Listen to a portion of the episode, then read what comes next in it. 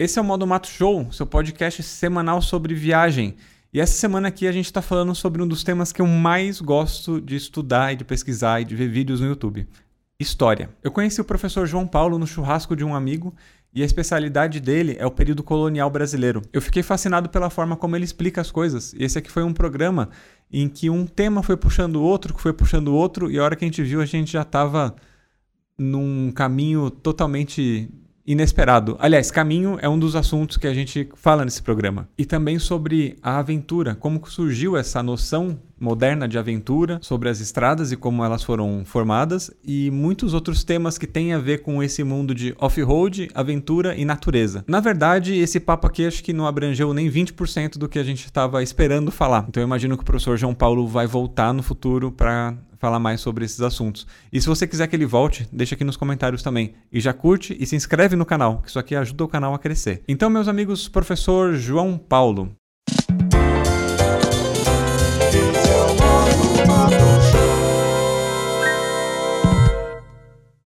Professor João Paulo, seja muito bem-vindo a esse podcast. Valeu, Igor. Muito obrigado, muito obrigado pelo convite. É uma honra estar aqui com vocês, tá? Fazer parte desse projeto, tá? E eu gostei muito da de poder estar vindo participar né, de poder falar um pouco sobre algo que eu gosto muito, que é a história, né? Sim. E acho que tem tudo a ver com a ideia, né, do projeto que você está desenvolvendo. Então tem muito a ver. A gente tem uma troca boa para fazer hoje. Claro, eu tenho certeza. Eu acho que esse programa que ele vai, sim, se pudesse ele duraria umas 5 horas fácil.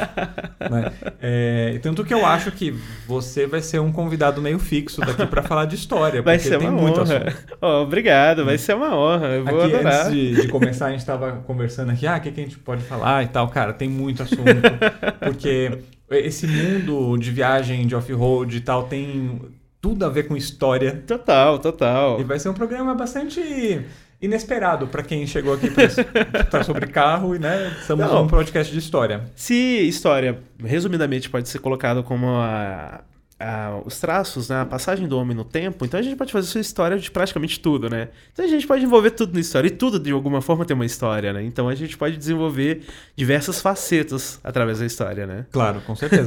e aí, é, a gente estava falando também sobre os caminhos, né? Sim, os a, caminhos. A parte filosófica do caminho, o caminho Sim. da vida de alguém, o caminho. Porque enfim, caminho, o caminho dá sentido, né? Então o caminho, ele tem uma ideia, primeiro, a relação de sentido, que é chegar em algo, ao fim, né? E o caminho é aquilo que demonstra a jornada, né? A passagem. Então há uma ideia de construção. Então todas as narrativas elas são idealizadas de base no caminho, principalmente os religiosos, né? Então é a mesma coisa, né? Tem até uma música, essa longa estrada da vida, né? Uhum. Que fala sobre essa relação assim muito clássica do caminho, né? A vida como um caminho que durante a sua jornada você vai fazendo várias conexões, conseguindo é, interferindo em pessoas, pessoas interferem em você, você vai mudando, né? Então essa lógica da mudança de um sentido de ir para onde é a ideia de caminho. Então é uma ideia filosófica muito antiga, né? Claro. Que a gente tem. E caminhos também a gente pode colocar também as relações que a gente coloca sobre as estradas, as passagens que a gente tem e que foram essenciais porque chegou para chegar ao que a gente é hoje, né? E a- essa construção que a gente tem como sociedade hoje, né? Como a gente tá falando lá dos caminhos antigos, né? De- das formações dos, dos caminhos antigos que foram as estradas reais, né? No período colonial que a Sim. gente tinha conversado. né? E também a questão de caminho no tipo de viagem que, que eu faço, que é por carro. Sim. É o caminho que é a viagem. Cam...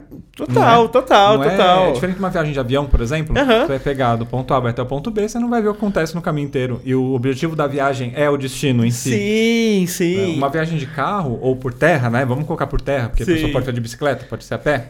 Sim. É, o objetivo é muitas vezes o caminho em si, né? Você conhecer o que tá, tá- as cidades que estão no percurso, as Total. pessoas e tudo mais. É a ideia da experiência, né? Então o caminho é o lugar onde que a experiência acontece, né? É o lugar da aventura, do desconhecido, né? Então as pessoas que preparam um carro para sair no final de semana, né, para fazer uma trilha ou mesmo para ir de uma cidade para outra, elas não sabem o que vão ter as intercorrências no caminho, né? As coisas que elas vão ter que passar nesse caminho. O inesperado. O né? inesperado. E o inesperado faz parte da vida, né? E que é muito legal isso.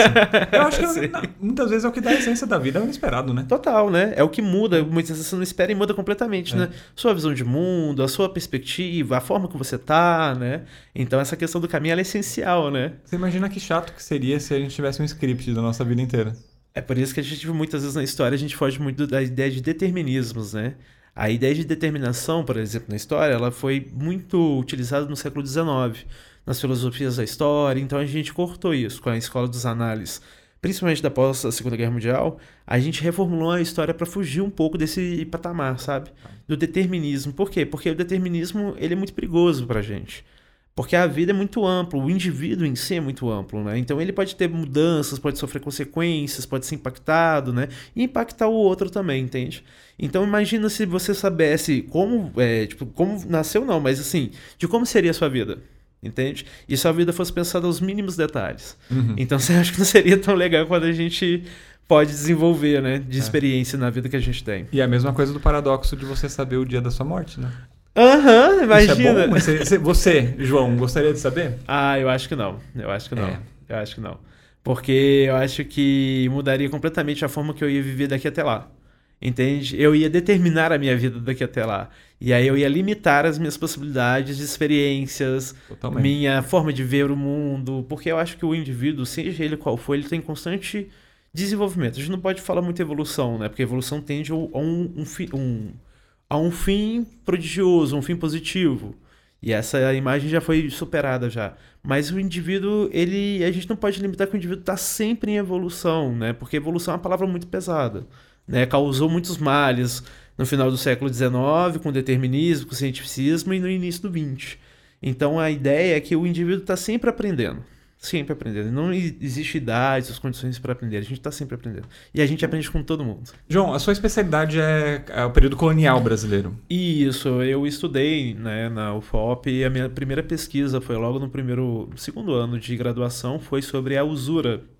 Tá? Como que é? A usura. A usura era o empréstimo de dinheiros ou de quantias de capitais a juros, né? É tipo um estelionato. Uhum. né? Um- um- não é estelionato, é como é que chama? É o Agiota. o agiota. É o agiota. E o problema é que no período colonial a gente tem as leis, né? As leis régias, né? Que são as ordenações. E a gente também vai ter as leis eclesiásticas, que são as leis católicas. A igreja tinha, a igreja também tinha uma lei. Isso a gente tá falando de qual século? A gente está falando do século XVIII. 18, tá. É, é o século XVIII, que é o auge da Minas colonial, né? Que é o ciclo do ouro Tá bom. tá? E aí eu comecei a estudar esse período, essa questão da, do dinheiro, do empréstimo, porque ela causava uma relação de poderes. E aí a igreja começa a ter problemas com as pessoas. Aí o Tomás Antônio Gonzaga, aquele que participou da Inconfidência Mineira, ele também, né, ele foi do quadro administrativo das Minas Colonial e ele escreve, né, é, ao chefe da capitania, né? O chefe da capitania procura ele e pergunta, pô, o que que aconteceu? Tá tendo problema? Um cara lá na igreja xingou o outro, falou que ele era usurário, e aí o padre entrou, falou que era pecado. E aí eu começo a desenvolver essa ideia. Tá. E aí eu vou no direito, né, natural, o justnaturalismo, para provar como é que é essas condições, né? Porque ele é a favor da usura, porque a usura ali no final do século XVIII já está sendo repensada. Porque a, a proibição da usura é medieval, né? A sociedade que nós temos, né, o, o- a sociedade portuguesa, ela vem do medievo, né? E aí essa passagem, ela vem trazendo várias coisas do período medieval, uma sociedade extremamente católica, hierarquizada e desigual, né? E é uma sociedade que ela vai trazendo também essas características de proibição, de permissões e de conflitos, né? A gente foi uma colônia, né? Sim. Então a gente vai ter vários conflitos, várias demandas, e aí a historiografia, né? A forma como a gente escreve história se preocupa muito com essa condição. Então eu me especializei nessa área. Entendi. E foi nesse período colonial que as estradas que nós conhecemos hoje, elas foram nomeadas e feitas, vamos dizer assim? Ou como, qual, qual é a história das estradas? Vamos entender. Vamos... Vamos, vamos entender essa questão. Ah, Como eu tô falando agora da, da questão medieval, a primeira coisa que a gente tem que falar, eu acho que é interessante, é o senso de aventura. Que acho que é, fechem muito com a questão do off-road, do fora de estrada, da questão da trilha, da viagem. Essa questão da aventura, onde que ela vem? Ela vem do- da mentalidade do medievo, que é uma mentalidade extremamente católica e rigorosa, onde que o clero, né, a igreja, era o principal poder. Então a questão que tudo que era sobrenatural, ela colocava uma, uma ideia de a pessoa tinha medo, mas ao mesmo tempo ela tinha um deslumbre com o sobrenatural. Uma curiosidade. Uma curiosidade. Tá. E eles eram altamente. é, eles tinham uma mentalidade voltada muito para não explicar, mas tipo, para vivenciar, de ter uma curiosidade. Então, o espírito de aventura, que vai começar ali nas explorações marítimas, ela começa no medievo. No final do medievo, a gente tem ali o Renascimento, do século XIV para o V, para o XV, né? É, aí a gente tem o renascimento comercial urbano ali na Itália, e aí vai desenvolvendo. Ali em Portugal e Espanha, a gente tem a expulsão dos árabes, dos mouros, e ali a gente tem a formação das monarquias nacionais. Portugal vai ser o primeiro Estado nacional. Como é que é um Estado nacional? É um Estado centralizado no rei, absolutista, a partir da união da nobreza com a burguesia. Isso é essencial porque eles vão bancar as expedições marítimas, por exemplo. Uhum. E aí, Castela, né? É, vai começar. A Espanha vai começar ali com Colombo, mas Portugal sai na frente com a escola de Avis. Mas o Colombo vai, vai fazer a grande, né? A grande descoberta. E em 1492 vem para América. E aí os, os portugueses vão falar: opa, tem alguma coisa ali. E aí, em 1493, um Papa que era espanhol, a coroa se forma para tentar fazer um acordo, a coroa de, de Espanha, para tentar fazer um acordo com o rei de Portugal para tentar determinar uma linha divisória para onde que essas pessoas, onde poderiam navegar. Uma parte ficaria para a Espanha, outra parte para Portugal. É o acordo do Tordesilhas? Antes do Tordesilhas. Caramba, eu fugi Mas você muito, foi bem, eu você fui- foi muito fugi bem. muito da- das aulas. Você foi muito bem agora, você foi muito bem. Em 1493 é, é a bula intercoetera, que é colocada, só que o rei, o Dom José, achou estranho. Pô, mas Espanha correu pra fazer isso aí, o Papa tá insistindo tanto, a gente não sabe as modificações. Ele não aceita. Então ele modifica, ele força a modificação de um tratado, que depois de um ano vai dar em Tordesilhas, que vai ser assinado em Tordesilhas, em Espanha. Que aí a linha de divisão vai andar mil milhas, tá? Mais ou menos mil milhas, né? Tem fontes que falam léguas, tem fontes que falam milhas, tá? É, Eu já vi das duas formas, tá? E aí essa relação vai dar um espaço maior para Portugal. E esse espaço maior vai entrar naquela região que a gente tem o litoral brasileiro. O acordo do Tordesilhas é aquele que pegava uma pontinha da, do, Isso. do Brasil. E até- Isso. Teve uma, uma briga muito grande isso de um pouquinho pra lá, um pouquinho pra cá com colônia do Sacramento, né? Teve, teve.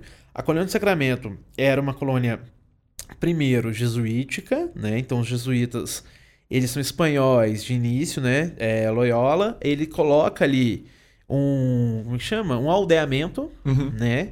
Só que aí é uma troca, por quê? Porque o Tratado de Tordesilhas, ele passa ali e aquela relação ainda não está bem explorada, entende?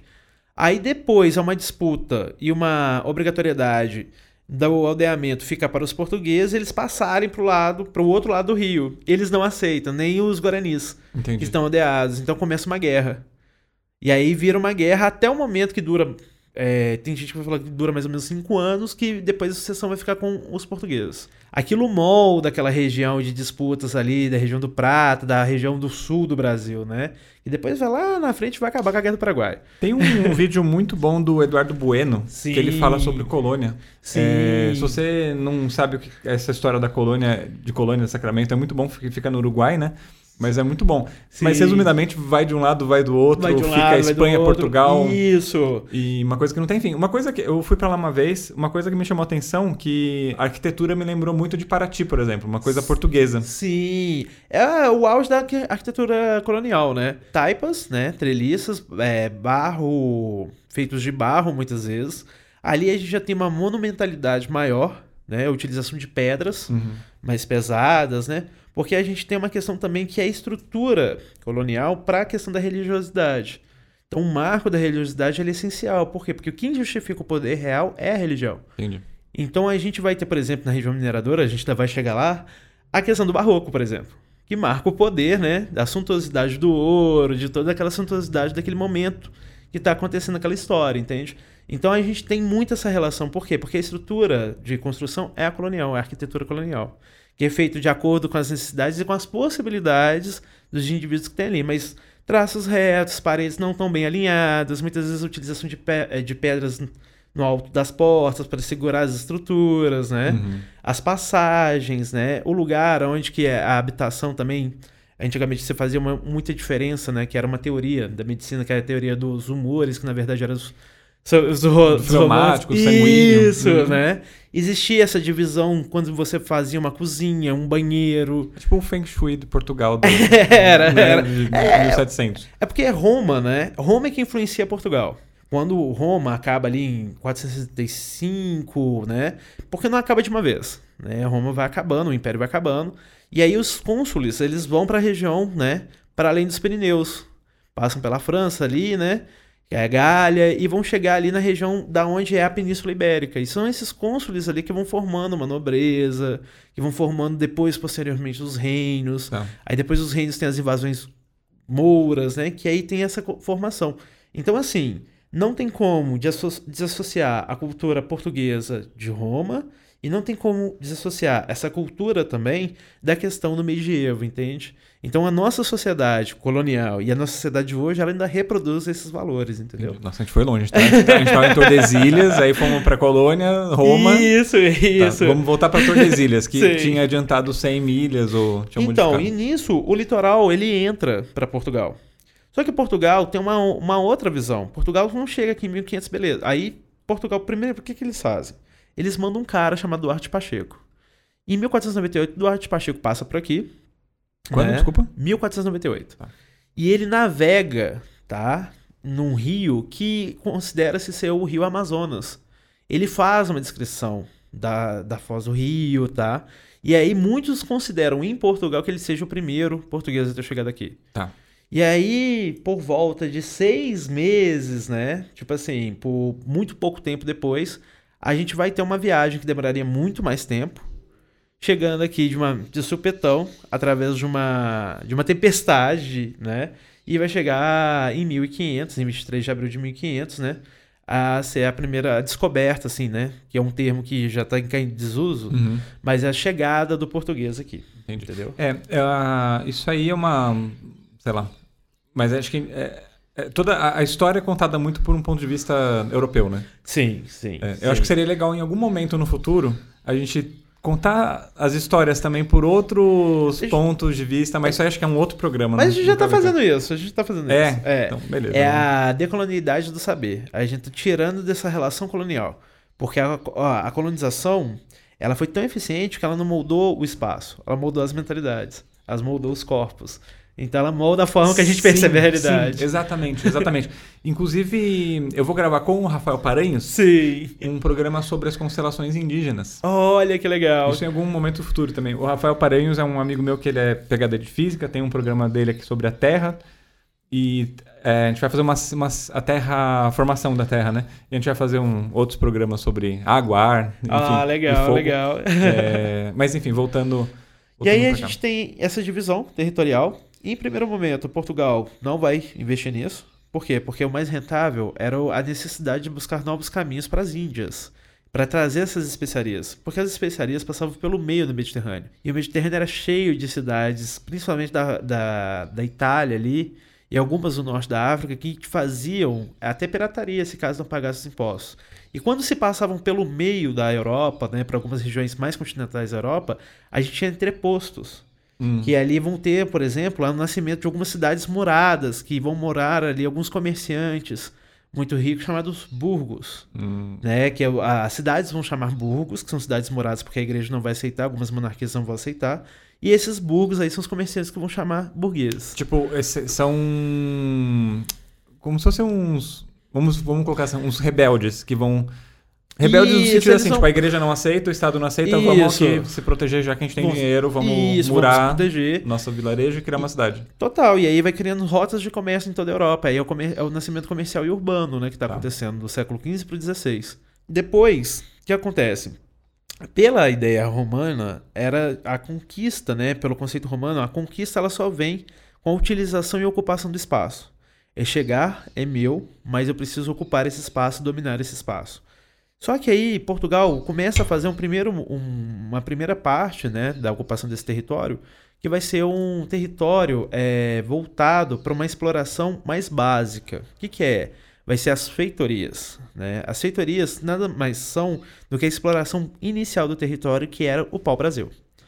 E aí, o que, que vai ser feito? Para Portugal não ter que investir, ela corta, né? ela meio que estrategicamente ela divide esse território em porções em lotes e divide para os nobres. Então, as capitanias hereditárias. As capitanias hereditárias. Caralho. Eu não sei Boa. como essas coisas estão na minha cabeça, mas vamos lá. Boa! E essas capitanias hereditárias são passadas para alguns senhores, donatários, né? É do rei, mas é uma, meio que uma terceirização desse território. E aí a gente tem, em primeiro momento, a questão do escambo, vai durar mais ou menos 30 anos. Não vão conseguir manter. Por quê? Porque nessa questão, alguns é, piratas franceses já começam a aparecer, alguns outros navios espanhóis começam a aparecer, e os caras, pô, a gente precisa melhorar isso. Escambo, como assim? Como que era? O escambo é a troca. Tá, mas indígena... era tipo uma, uma capitania trocava o que produzia com outra, é isso? Não, é o que acontecia? Os europeus só chegavam com o navio, uhum. né? Eles conversavam, por... primeiramente, quando a gente chegou aqui, tinha milhões de indígenas, né? Então Sim. não tinha ninguém, não é que não tinha ninguém, tinha muita gente. Inclusive, quando a gente fala dos caminhos propriamente, propriamente ditos, a gente vai falar deles. Claro. Esses indígenas, eles foram muito. É... Alguns foram acessíveis aos europeus. Eles trataram com curiosidade. E eles não se assustaram em verem homens brancos. Isso é uma coisa que chamou a atenção. A carta de Pero Vaz de Caminha fala sobre isso. E alguns pernoitaram nos navios, entendeu? Então o que acontece? Isso é uma coisa real. Isso é uma coisa não real. é tipo uma visão de português falando, ah, eles não se assustaram com a gente. Não, lá tem documentação da época, né? Tem vários. O Colombo também vai fazer observações nas cartas marítimas dele, tipo, de do que, que ele viu, do que aconteceu. Até pela curiosidade, por não ter visto isso, né? Tipo assim, era uma questão mais de curiosidade, de chegar próximo. E aí, posteriormente, a gente vai vendo que várias histórias do Tupi-Guarani, dos Tamoios, vai falar de homens brancos que vieram do mar, como o pai Sumé, uhum. Para ensinar os indígenas a plantar antes dos europeus chegarem. Então a gente não sabe muito bem essa história. Hum, isso aí Tem... tá meio mal contado. é, isso é interessante, que vai dar lá na história de, de São Tomé.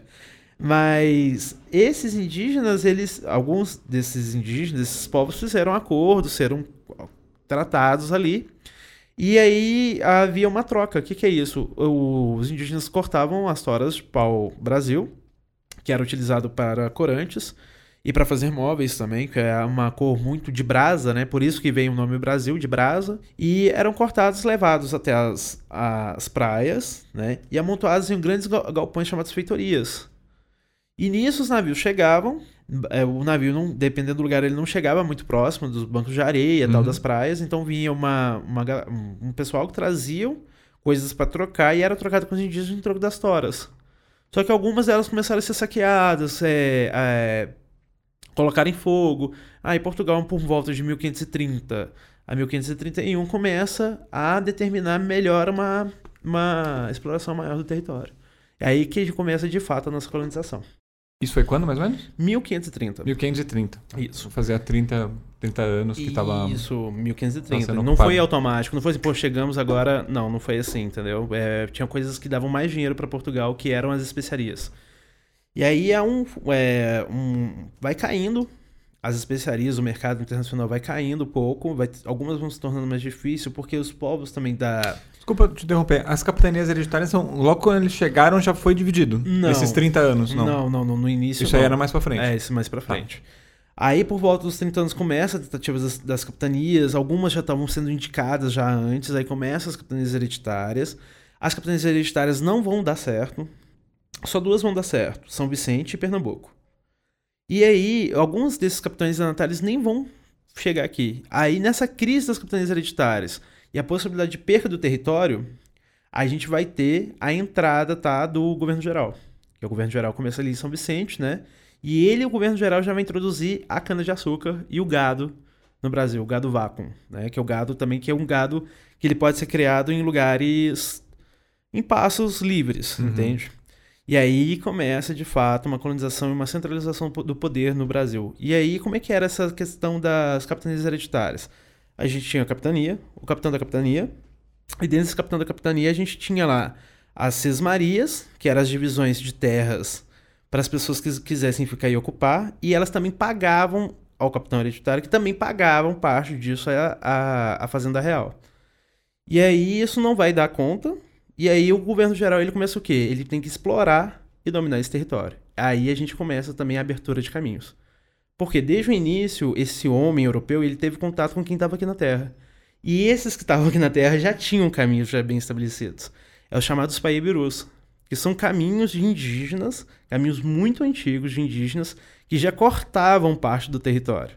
São através desses Paibirus que eles vão organizar as entradas e as bandeiras. Por quê?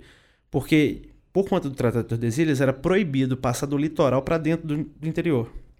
Esse interior era chamado de sertão, de ser tão grande. A palavra sertão não tem uma definição bem colocada, mas nesse contexto muita gente utiliza a ideia de sertão de ser tão grande. E era o interior, e era proibido entrar no interior. Por que, que a coroa? Porque proibia? Por conta do controle. Porque a Espanha já tinha achado prata e ouro. No... Então eles tinham um controle maior de Entendi. quem entrasse e achasse, entendeu? Então começa a se organizar duas coisas. As entradas a partir de São Vicente. Depois a gente também vai ter algumas entradas que vão ser organizadas a partir do Rio de Janeiro também.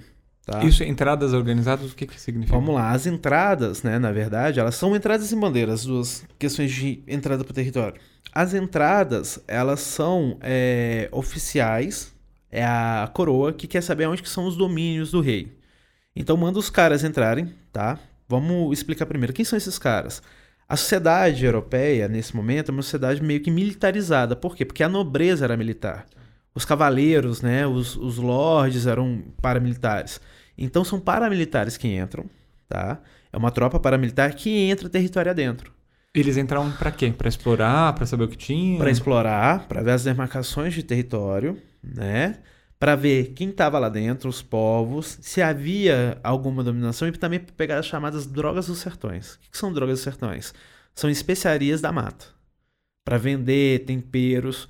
E aí, logo de início, precisa-se de braços para trabalhar nas lavouras, né? nas casas, né? nas construções. E não há colonos em quantidade suficiente para trabalhar nesse território, quando se percebe que o território é muito grande. Então, o que? Há um aprisionamento de indígenas. Aí a gente já tem o primeiro problema aí, né? Por quê? Porque essas a, a expansão do Império Português, as navegações, ela é justificada pelo aumento do poder da coroa, busca de novas rotas comerciais e riquezas e também expansão da fé. A expansão da fé entra em choque com essa questão mercadológica ou a questão não mercadológica, mas a questão comercial, sei lá, do lucro através do trabalho do indígena. Porque ele era para ser salvo, ele não era para ser convertido em escravizado. É uma, é uma conversão nos valores cristãos. Que aí a gente vai ter, por exemplo, os aprisionamentos dos indígenas, né? Que são as missões, né? A missão guaranítica, por exemplo, lá no sul do Brasil. Por quê? Porque que inclusive foi assaltada, né? Entraram lá, fazendeiros entravam várias vezes, pegavam é, indígenas, né? Sequestravam indígenas, né? Aí, como essa justificativa, eles entravam, principalmente ali da região de São Vicente, entravam ao interior para fazer aprisionamento de indígenas para trabalhar nas roças. E aí a gente tem um outro grande problema, né? Porque o indígena ele sabe que ele conhece o território mais que todo mundo. E outra coisa, o indígena não tem uma relação de trabalho que a gente tem. Então, para eles era era extremamente sofrido. Claro. Aí tem gente que ainda questiona. Pra gente também. É, né? Mas, não, é tipo assim. É porque é, a gente nasce nesse sistema, né? Mas É. pensar puramente. Total, entendeu? né? É. Enfim. E, mas a divisão social do trabalho deles é diferente, porque eles não fazem para acumulação, né? Eles não têm essa relação, eles fazem para quê? Eles fazem pelo- necessário, pelo bem comum. E aí a gente tá falando aí de um cara que vai ter que entrar numa fazenda, numa lavoura e trabalhar, e trabalhar, e trabalhar, e Uhum. não entender por que ele tá trabalhando. Já que não fica pra ele, né? Não é pra família dele, nem pra comunidade dele. E é uma cultura completamente diferente da dele, Claro. né? Então, assim, aí a gente tem esses grandes problemas. Então, essas bandeiras, eles entram primeiro. Por quê? Porque há uma relação também dos indivíduos, né? Que a gente pode chamar assim, dos indígenas, com esses paulistas, com os paulistanos, que são a região ali de São Vicente, que são portugueses e os nascidos nessa região. E eles entram, interior adentro, com a ajuda também de alguns indígenas, utilizando os capaebirus, que são caminhos que já existiam.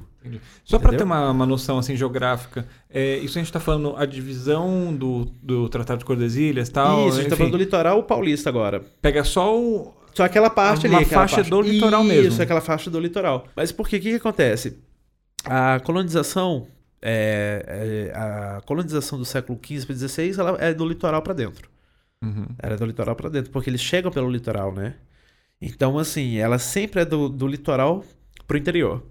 E antes, né, 5 mil, 6 mil anos atrás, tem gente que fala até 10 mil anos atrás, a gente tem uma grande migração do povo tupi do interior para o litoral.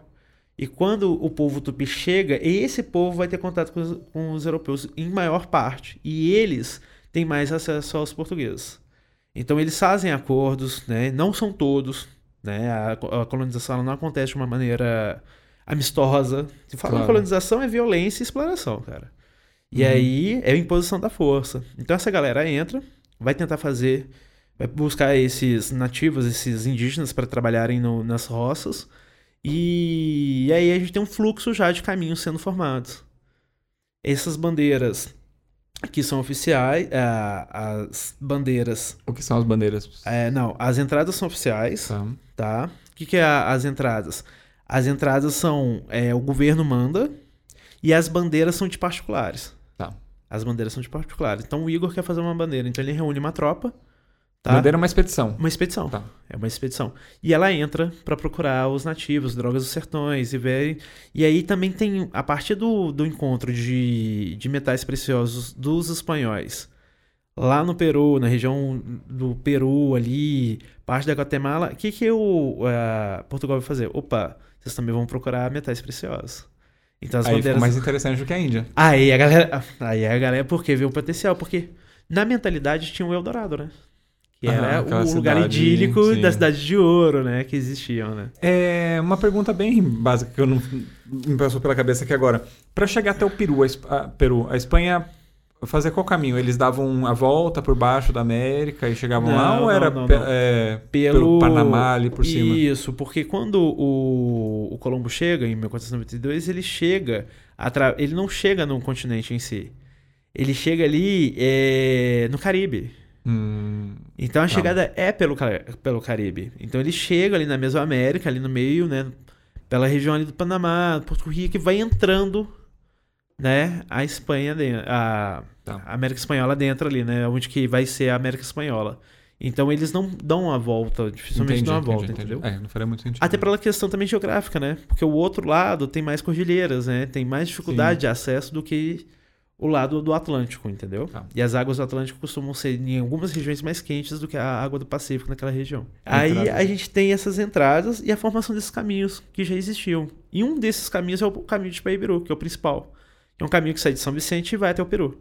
É um caminho que sai de São Vicente. Ele faz tipo um U assim, né? Isso! Ele tem cerca de 3 mil quilômetros e ele é um caminho de 1,40m é, por cerca de 40 centímetros de profundidade sobre o solo. E esse caminho já existia há muito tempo, cara. Já- É um caminho que os indígenas faziam. Os indígenas já faziam. Porque quando a gente pensa em grandes civilizações pré, é, pré-colombianas, a gente pensa em Incas, Maias, Aztecas, mas, cara, tinham várias, várias civilizações aqui dentro. Tipo, os tamanhos eram bem organizados, os tupis eram, eram bem organizados. Então, tipo assim, tem várias divisões, tem vários grupos aqui. E eles se comunicavam. Existiam guerras, guerras cerimoniais, existiam é, sistemas é, de datação, de comunicação. Então, eram complexos.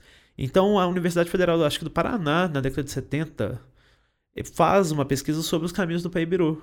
Que é um caminho que passa, que é um caminho até mitológico, que passa de São Vicente até o Peru. E aí mostra o quanto que há uma relação de caminho já estabelecida. Entende? De comunicação.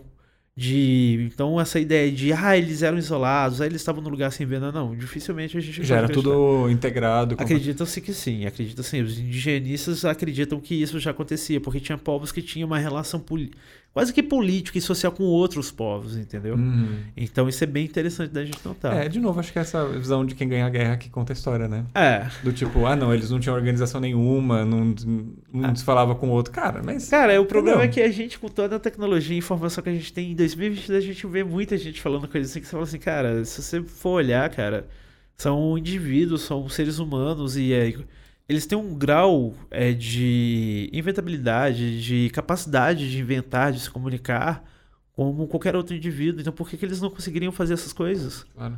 Entende? Tipo assim, é muito limitar, é muito determinar o que, que o outro é. E essa é uma visão que a gente tem do etnocentrismo e o, e o eurocentrismo que, o, que a galera trouxe da colonização, sabe? E esse caminho do é, Paibiru, hoje ele é alguma estrada, alguma coisa conhecida ou não? Grande parte dele, ainda não se sabe se tem grande parte dele é, se foi mantida, mas ele Tá. passava por várias cidades Tipo, que não. não é Castelo Branco, tá ligado? Não, Tipo, é- não, não, é não, não, assim não, que- não, não, não existe mais. É, alguns, é, acho que a Universidade Federal do Paraná achou ser 30 quilômetros de extensão dele, e em alguns lugares ele ainda existe no meio da mata, Entendi. mas ele, em grande parte, ele já não existe mais, porque foi intercortado, né?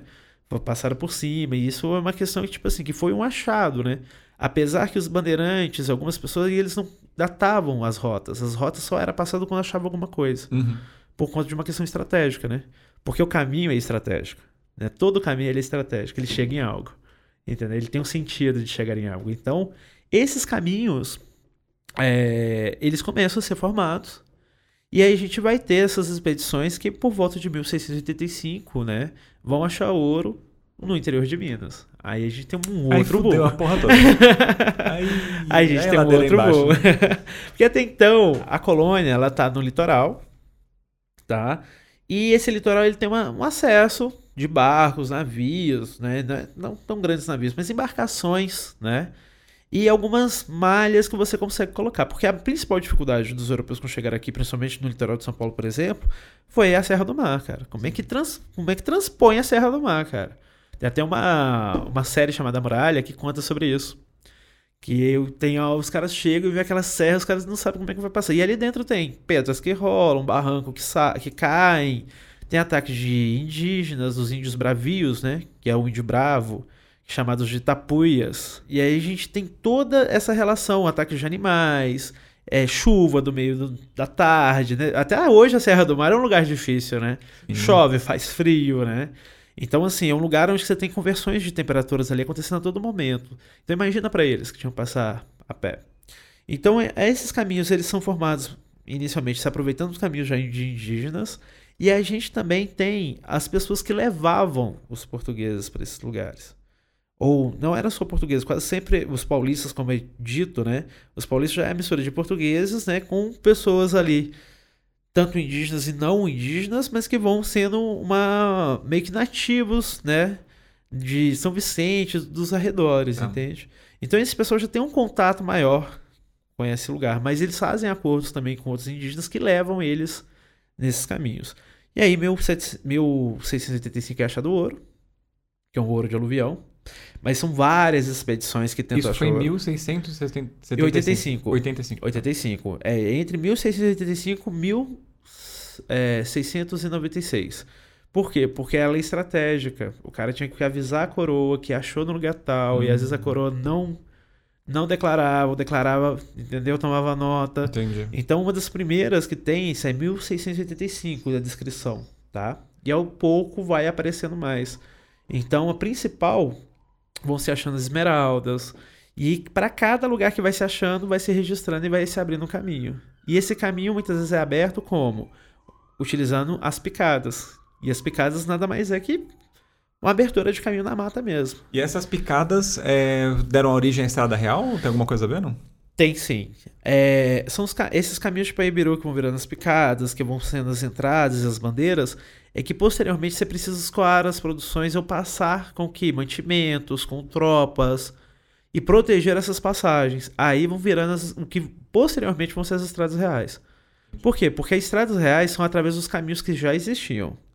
Primeiro vem os paibirus, depois vem as picadas que são abertas, depois essas picadas são mais utilizadas, aí vão vendo qual a melhor utilização. Os indígenas, alguns indígenas vão utilizando, e depois a gente tem as estradas, os caminhos e as estradas reais. A estrada real, por que, que é a estrada real? É um caminho oficial.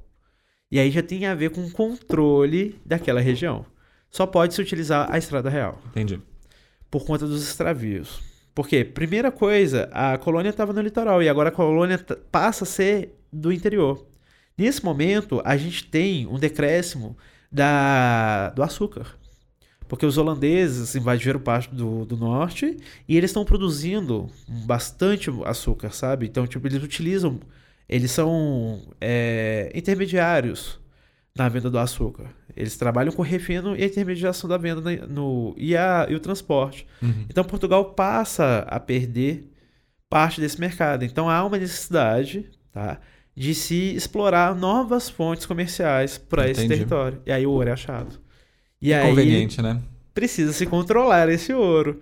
E esse ouro está lá no interior, lá no meio das minas, entende? Entendi. Então você cria esses caminhos e o problema é que a gente tem uma questão. Esse lugar é lá no interior, você tem que mandar pessoas para lá. E você tem que ter outra coisa também. Você tem que ter o que- que, essas pessoas vão viver. Porque você já chegou aí em, Ouro Preto? Então, eu fiz a Estrada Real já, o caminho Ah, velho, o caminho então- antigo. O ca- Você viu o tanto de montanhas? Cara, é isso que eu ia comentar, né? Você já fez a Estrada Real? Já, já fiz Estrada Real. Era muita força de vontade pra tirar o ouro do Brasil. Era. Era muita, porque, porra, a gente passa de carro hoje, é um caminho difícil. Imagina Demais, fazer lá, de demais. mula, de cavalo, não sei, de burro, não sei qual, qual era o meio de transporte. É isso mesmo. e a pé, né? É, a Meu pé. Deus do céu, cara. Esses caminhos, eles são caminhos traiçoeiros, difíceis. A gente aí, a partir de um pouco, quase que mil e, e 1530, por volta de 1530, 1540, a gente introduz a mão de obra negra no Brasil.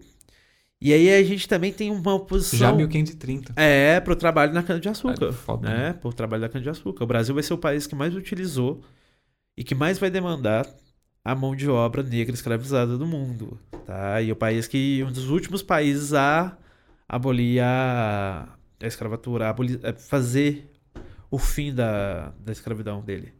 E isso carrega marcas sociais até hoje no Brasil.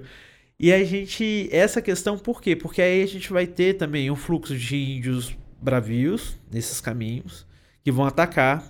A gente vai ter é, saltadores, a gente vai ter assaltos, a gente vai ter pessoas pobres querendo ir para um lugar para o outro e a coroa tentava controlar. A gente vai ter o extravio, o chamado descaminho, que era não seguir o caminho real para passar com uma mercadoria ou com ouro, entende? E nesses caminhos como é que eram? Muita chuva, mal cuidado, são caminhos que não são, não tem largura, praticamente não tem, em alguns lugares são trios, não tem largura de carro. E aí você vai ter o quê? Cavalo não anda nisso. Cavalo não anda no Brasil tão fácil. A gente vai ter até algumas raças de cavalo que vão ser desenvolvidas aqui para andar. Manga Larga Marchador. Manga eu larga. fui no museu do Manga Larga Marchador. Eu tenho um chapeuzinho do Manga Larga Marchador. O manga larga, né? E a gente também vai ter o Campolina, vai ter algumas raças que vão sendo desenvolvidas para poder andar nesse território, para ter mais resistência. Então o que que era? As moares, que são as mulas. Hum. As mulas são essenciais. Se você conversar com o criador de mula, ele vai falar que ela é muito mais inteligente que um cavalo. Ela aguenta mais peso, ela escuta mais, ela dizem que ela é mais esperta, mas ela também empaca, ela tem algumas dificuldades. Fora isso, você ainda tinha ataques de animais. Cobras, onças, chuva, Uhum. é, desmoronamentos, entendeu? Então, cuidar dos caminhos que levavam para esses lugares era essencial. E esses lugares não tem como plantar, não tem como ter rebanho. Então, você tinha que abastecer esses lugares Tinha que levar tudo que. Tinha que levar tudo do a- litoral. As pessoas precisavam pra lá. para viver lá. Então, teve vários momentos de fome no interior do Brasil já, em Ouro Preto. A gente vai ter grandes, três grandes fomes lá. Né? Em Ouro Preto e Mariana, né? Porque a primeira é Mariana, né? Aí 1710, 1711, né? A formação das duas cidades. Por quê? Porque ali a gente vai ter, primeiro, os paulistas acham, e eles detêm o direito de exploração. Só que, pô, achou ouro, é igual tipo Serra Pelada, achei ouro, o que, que vai acontecer? Um fluxo de pessoas vai pra lá. É uma corrida do ouro. O Tratado de Tordesilhas cai quando? Porque isso aí já tá moda caralho, né? Já tipo, invadiram tudo. Só pra é, ter uma, uma noção Ó, temporal. a gente vai ter vários tratados para cuidar disso. A gente vai ter o Tratado de Tordesilhas de 1493, 1494, 1494. E a gente vai ter depois a União Ibérica, quando Portugal e Espanha se unem. Ali já não há uma divisão bem estabelecida Ah, desse Isso quando? tratado. Desculpa.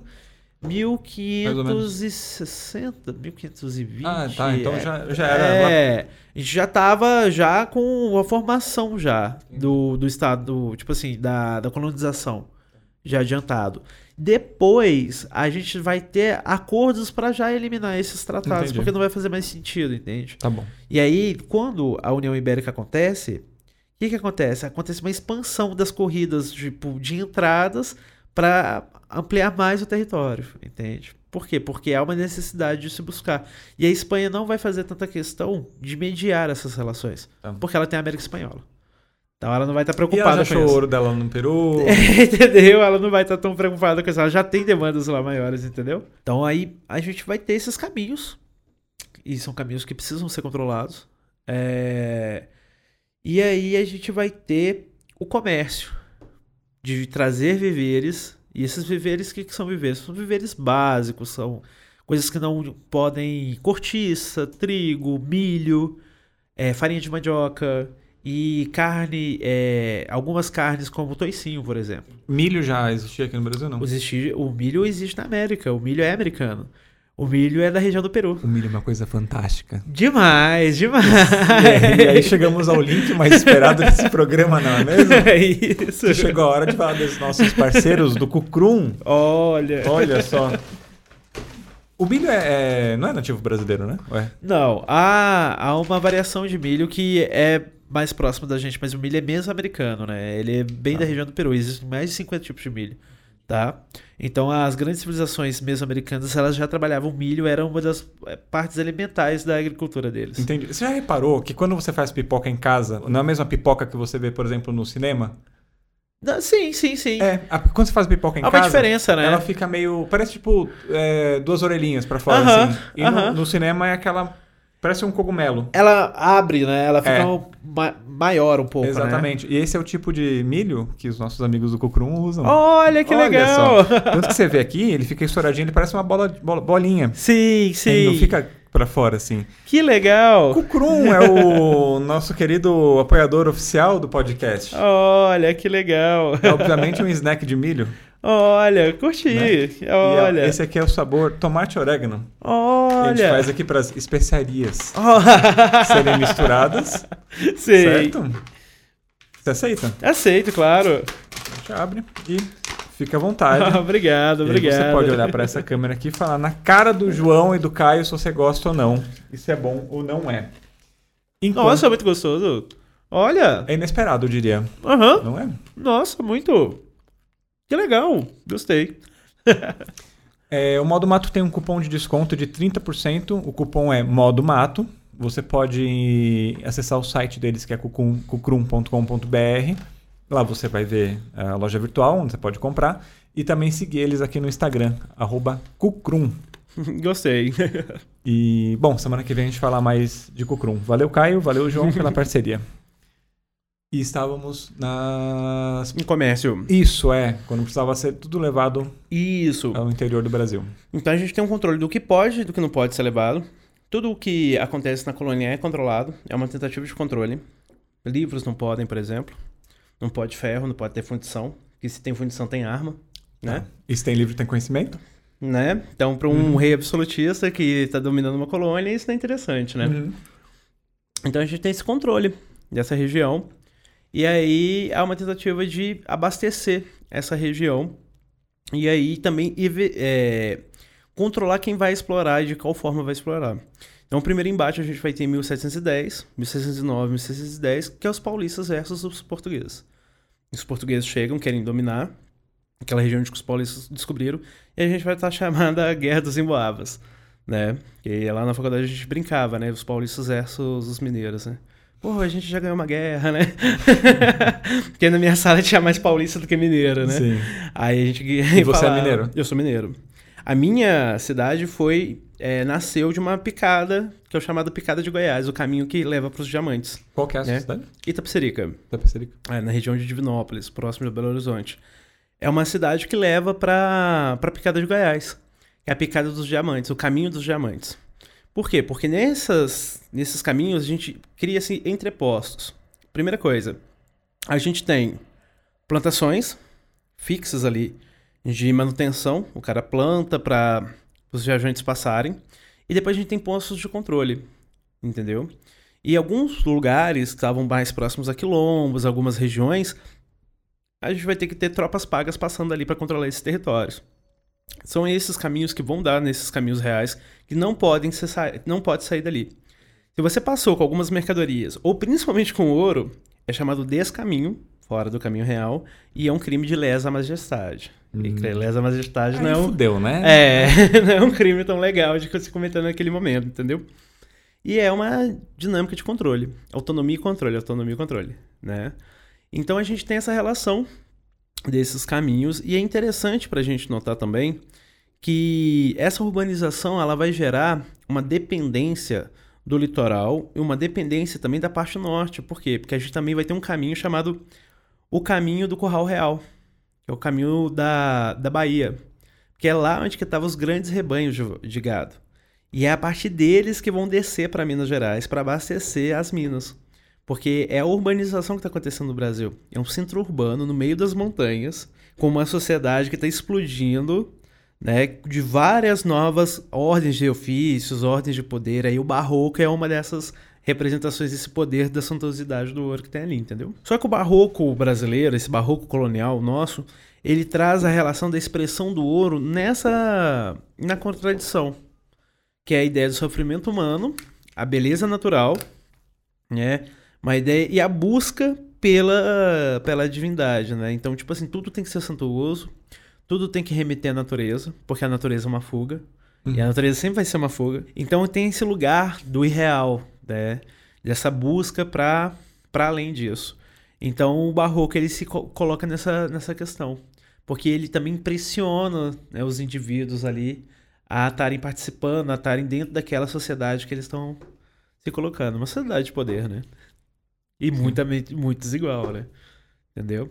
E violenta, desigual. Uhum. A sociedade colonial é é um pouco do cerne também da nossa sociedade, que não é uma sociedade. Das... Acho que nenhuma sociedade pode ser considerada melhor do que a outra, mas assim, a gente ainda tem essa visão, esse, esses poderes na nossa sociedade. A questão de nobreza, a questão de colocação de poderes, a questão da dádiva. A economia da dádiva que a gente chama na história colonial é a, a troca de favores. Porque lá tem as eleições dos homens bons, por exemplo, os camaristas, né, que são aqueles que são que deveriam controlar, assim, que são pessoas da região que trabalhariam na administração, eleitos, né, nas câmaras uhum. de casa e cadeia, porque antigamente a cadeia ficava junto com a câmara.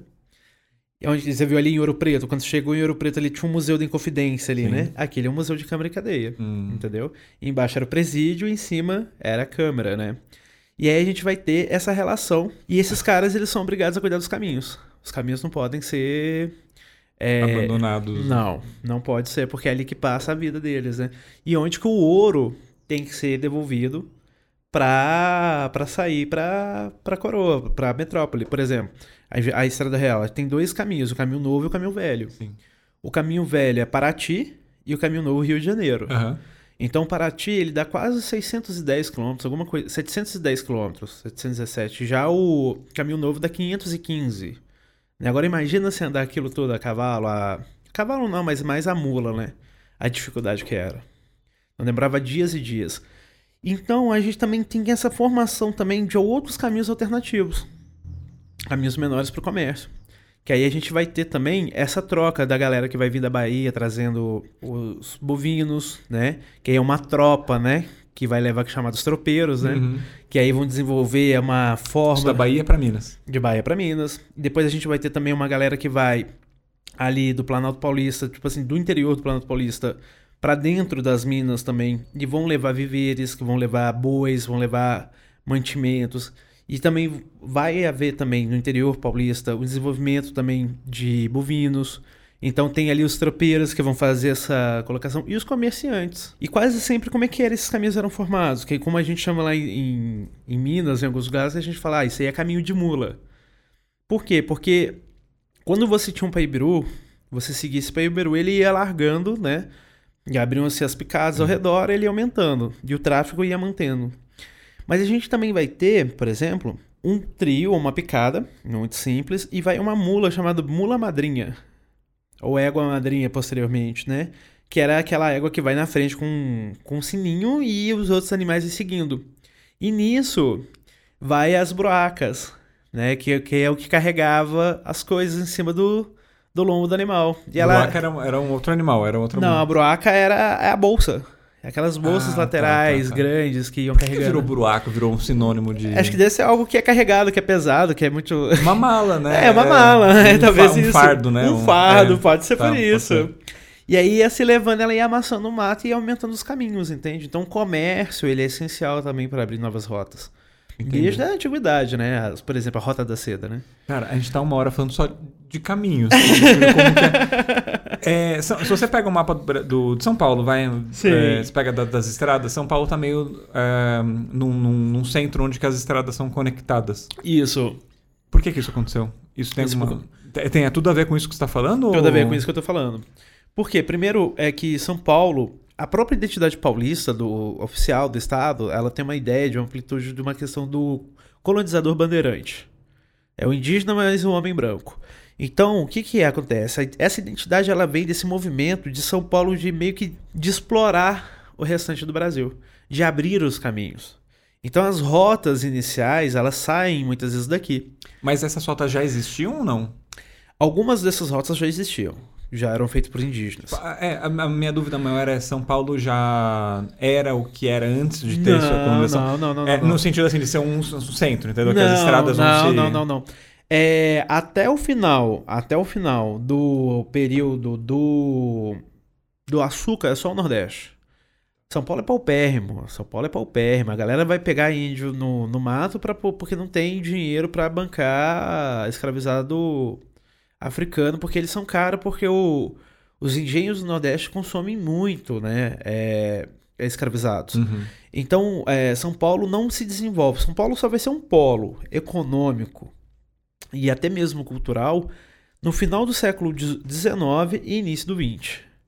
Até então, a gente vai ter o interior de São Paulo primeiro com café, tá? Ah. E antes, São Paulo não tem um, bom, um grande desenvolvimento, tá? Então, no Império, a gente tem o desenvolvimento aí do Vale do Paranaíba, o café ali. Depois, a gente vai ter essa galera vindo para São Paulo, os fazendeiros fazendo casos de veraneios, desenvolvendo esse lugar aqui. A gente tem uma implementação desse espaço de São Paulo como um lugar de desenvolvimento intelectual ali com a faculdade de Direito, no final do 19, e aí depois a gente tem des- a industrialização de São Paulo. Que aí vai ser os imigrantes, aí que toca o barco, aí São Paulo viram. São Paulo até o final, até metade do século XIX, quase não é tão desenvolvido assim não. Mas é um ponto de referência, por quê? Porque é a saída das expedições que dão é, a entrada do Brasil, entende? Então por isso que alguns dos caminhos mais antigos saem daqui. Entendi. Porque a exploração do Nordeste, ela é para o exterior, é a plantation, né? É a, é a questão da exportação, é a plantação, né? Então tá para outro patamar, tá para outro lugar, não tá para cá. Entendeu? É mais para o mercado externo do que o interno. Entendi. Entendeu? assim, né? Resumindo bastante meio que o desenvolvimento de São Paulo. Então, mas São Paulo é esse lugar também da saída, né? E aí mais malhas vão se desenvolvendo nessa região. Então, se você pegar hoje São Paulo, porque alguns traçados são antigos, essas estradas, e a gente vai ter um boom ali na década de 50 e 60 das estradas no Brasil. Decaimento também do investimento na, nas ferrovias, né?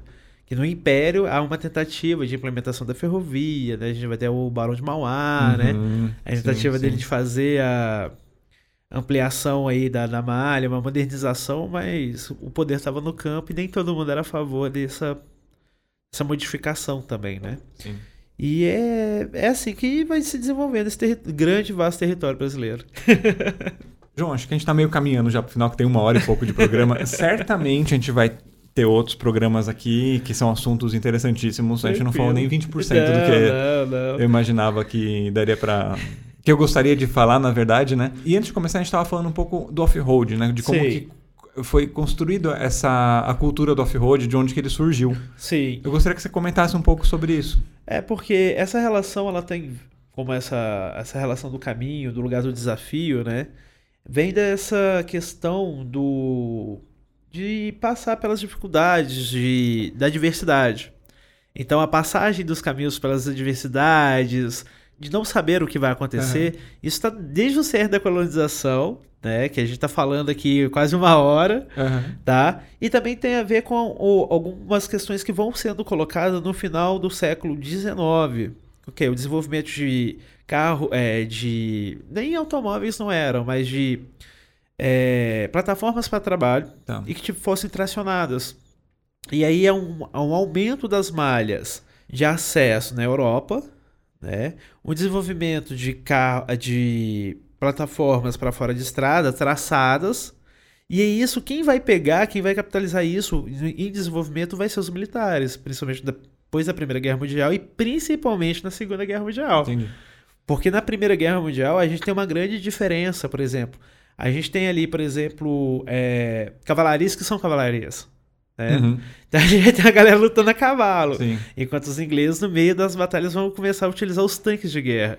Uma galera utilizando Cara, aviões. é muito louco você pe- porque se fala muito da Segunda Guerra, fala muito mais do que a Sim. primeira, mas a primeira acho que foi uma coisa muito maluca pra quem tava lá. É porque a galera é, não dava conta nem de dizer o que tava falando, É. de que tava vendo. Tipo assim, eles não conseguiam traduzir. Por exemplo, você pega um cara que sempre morou é, numa região é, do campo, sempre trabalhou, a família dele trabalhou toda ali. Aí você pega esse cara, coloca no navio, numa locomotiva, o cara mal mal nunca tinha visto um trem.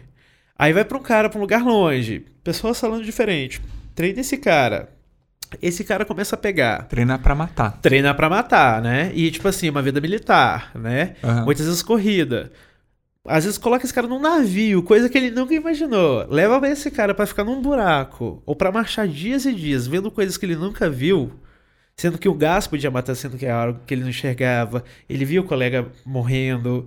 Ele via a terra de ninguém, por exemplo, ali né, entre as duas grandes trincheiras, que são várias linhas de Sim. trincheira. Ele tem ali várias minas, ele tem vários ataques, ele tem corridas, metralhadoras passando no campo, ratos do tamanho de um gato. Então, assim, imagina esse cara quando vê um avião atacando ele, jogando coisa nele, um gás acontecendo, um ataque de gás, quando ele vê a própria metralhadora, quando ele vê um tanque de guerra, quando ele vê que, tipo assim, estão criando coisas pra. Que ele não, quando ele volta, ele não dá conta de traduzir isso. Que é a ideia dos silenciados. São os caras que voltam da guerra e não conseguem falar o que sentem.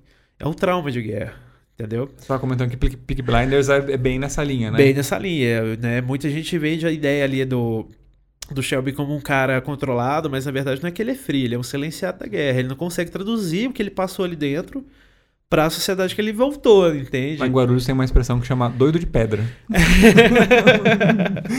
o cara tipo, não consegue. Não consegue, não Não consegue. consegue Ele tem até, acho que o irmão, parentes dele ali dentro da série que, tipo, que tem vários problemas. Os caras, tipo assim, tem várias crises que não conseguem traduzir o que eles viram, entendeu?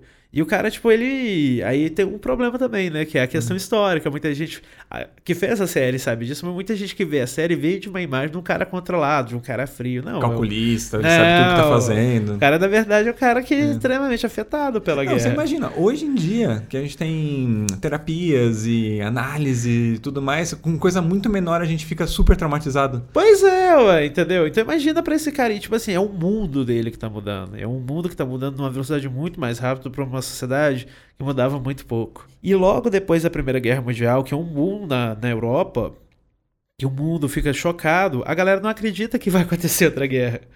E aí o Versalhes, toda a dinâmica ali que a gente tem, né? A própria formação do Estado alemão, a formação da Itália, as questões do, neocoloniali do neocolonialismo no século XIX vão dar na primeira, e a primeira vai ser a base para a Segunda Guerra. E na Segunda Guerra a gente tem um implemento tecnológico muito grande, seja de forma de comunicação e seja de, por exemplo, aviação, Transporte. o transporte no- de maneira geral, geral né? Logística, né? a logística e isso amplia o teatro de operações. Por, que, por isso que é um dos motivos que a Segunda Guerra foi maior, porque ela foi lutada em vários teatros de operações. Então tem lugares que a gente nunca ouviu falar. Nunca ouviu falar. E a gente vai passar a ouvir falar agora. Então os caras vão lutar em ilhas, na Polinésia, os caras vão lutar em vários lugares. E aí as notícias vão começar a chegar, as notícias vão começar a circular, e a partir daí a gente vai ter um acesso a lugares que a gente nunca imaginou que existia. Entendi. O conceito de viagem, de viajar por lazer, nasce aí. grande Isso, parte de 50. isso, grande parte do conceito de viagem de por lazer nasce aí, porque até então a viagem ela estava enviesada a grandes centros urbanos, às grandes dimensões de eventos, a grandes lugares como as feiras internacionais, feiras de ciências, Europa, ou se não era uma, uma viagem voltada para pesquisa, quase como expedições como o Egito, por exemplo, igual os ingleses, né? Ou se não eram viagens voltadas para dentro de um domínio igual os domínios ingleses, que era o maior império ultramarino do mundo, né? Uhum. Então você ia para tinha uma exoticidade, mas não era tão fácil, tão barato e tão amplo, de uma amplitude tão grande como depois da Segunda Guerra Mundial. É a partir daí que a gente começa que o turismo de alguma forma ele começa a se desenvolver mais, entendeu? Entendi.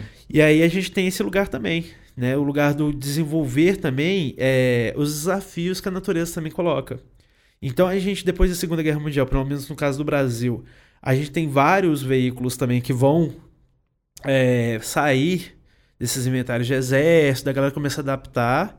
E na década de 70 começa o, como é que se fosse o boom do, do off-road no Brasil, por exemplo. Entendi. A partir da Segunda Guerra Mundial que a gente vai ter elementos né, de tração mais compactos, mais e seguros É, para você pega a Jeep, utilização. por exemplo, Estados Unidos, É. enfim, vários outros automóveis, né? Sim, e a partir daí a gente começa esse desenvolvimento do off-road, também essa questão da viagem, essa questão da saída. Essa busca da natureza, ela existe desde a da, da ideia do medievo, igual eu falei. Entende? Então essa modificação da, da, da ideia da natureza, ela se funde também com essa questão de romper desafios e de fugir da realidade. Então essa ideia da, da viagem, do off-road, ela acho que ela cabe aí, Sim. sabe? essa questão do, do lazer do bem-estar também, proporcionando a, a, visão da distância da, da rotina. Com entende? certeza, com certeza. Quando eu tava nessa viagem pra, da Estrada Real, né? Sim. Cara, a todo momento eu ficava pensando assim, porra, isso aqui já foi. Tanta coisa que já, eu não consigo nem imaginar, expressar com palavras de tudo que aconteceu aqui. Não, sim, né? É muito difícil sim. isso. E hoje a gente faz isso por lazer. É, porque a gente quer estar tá lá, porque a gente se diverte estar tá lá passando pelos caminhos que enfim, que tanta coisa já passou por ali, né? Total, total. De uma necessidade de transpor distâncias, esses caminhos, por uma questão de abastecimento, de uma questão de controle, de colonização, de uma questão de guerra. Agora a gente passa por uma questão de lazer. De uma questão de ser, de ultrapassar as dificuldades que a gente se impõe a si mesmo, né? claro. né? Então é isso que faz parte também da questão do próprio caminho, né? Você não sabe o que você vai encontrar por ele. Então por isso que você se prepara para fazer isso. Né? Exatamente. Né? Essa é a parte e que acho que é por isso que é tão legal também. Né? É, é, lógico, né? É transpor tudo, né? Acho que é isso. Entendeu? Muito louco isso. É, talvez seja até alguma coisa mais ancestral, assim, de você querer passar por um caminho desse e falar, eu consegui transpor esse obstáculo, total, chegar do outro lado. Total. E tem a ver dessa visão também do homem em natureza, né? A natureza como um refúgio, a natureza como aliada, mas a natureza como adversidade também, né? Natureza, aí vira, vira essa questão de controle. Ao mesmo tempo, na relação do, de controle, de uma questão é, de conflito, ela é ambivalente. Ao mesmo tempo, ela mostra poder, mas ela mostra respeito, né? Ao mesmo tempo que você está ali passando ali num atoleiro, né? ali preso, você vê assim, ao mesmo tempo que eu consigo passar, eu também posso ficar. Então você questiona assim a força que você tem, claro. a força que, eu, que a diversidade tem sobre você. Então você testa os seus. Você vai testando as suas possibilidades de, de sair daquela condição, entendeu? E tem a questão do deslumbre, né? De ver lugares cada vez mais maravilhosos, que você não tem possibilidade de ver. Hoje tem através das redes mas de presenciar aquela experiência. É, que é uma experiência totalmente diferente. Totalmente. Né? totalmente. Não, eu ainda trabalho com vídeo e tal. É muito difícil você conseguir captar o, assim, a amplitude do lugar que você está com uma câmera. Total, total. É, Isso é... é... é. bem difícil, é bem difícil. Os sons, os cheiros, a experiência, né? Então, o que molda o homem desde a antiguidade é a experiência. Então, por todo esse assunto que a gente passou aqui, a gente tem vários pontos que a gente vê. A experiência do homem, ela tá ela é o conflito, né? Do que vai, do que fica, de como vai, do que como fica, né? E a experiência é o que molda, né? Essas buscas pela aventura, esse espírito pelo, pela diversidade, esse espírito pela. É, pelo não, o que eu não sei e eu quero saber mais, entendeu? Do desconhecido. Do desconhecido. Cara, muito bom. Que aula, que aula. Que qual, que é o, qual que é a sua busca? O que, que você está buscando? Não é mesmo? Deixa aqui nos comentários aqui embaixo. E, João, acho que é, certamente você vai voltar aqui, como eu já disse. Muito obrigado por essa aula. Que isso? Por ter aceitado o convite de participar aqui. E eu espero que vocês tenham gostado. Também, se alguém quiser te encontrar no, no Instagram, qual que é o seu... É prof. João, tá? tá? Arroba. João, tá? E é um Instagram de história voltado mais para atualidades. Os eventos que vão acontecendo, eu vou escrevendo algumas questões e vou colocando lá, uhum. tá? E fazendo alguns posts, algumas. E dependendo da, também do que o pessoal vai pedindo, eu vou montando. Legal. Entendeu? E ali dentro da rotina a gente vai montando as questões para informar os, alguns alunos, algumas pessoas que trazem temas, e a gente vai colocando lá e vai montando. A questão é diversificar as questões históricas e também popularizar o saber histórico. Legal. Muito bom. Eu acho que você está cumprindo plenamente a proposta. obrigado, obrigado, Igor. Valeu. É isso aí, gente. Valeu. Deixa aqui seu comentário, é, o seu like, se inscreve no canal se você não for inscrito ainda, que ajuda bastante o canal a crescer. E a gente se vê na próxima semana com mais um papo interessante. Beleza? Valeu, gente. Até mais. Valeu. Esse foi o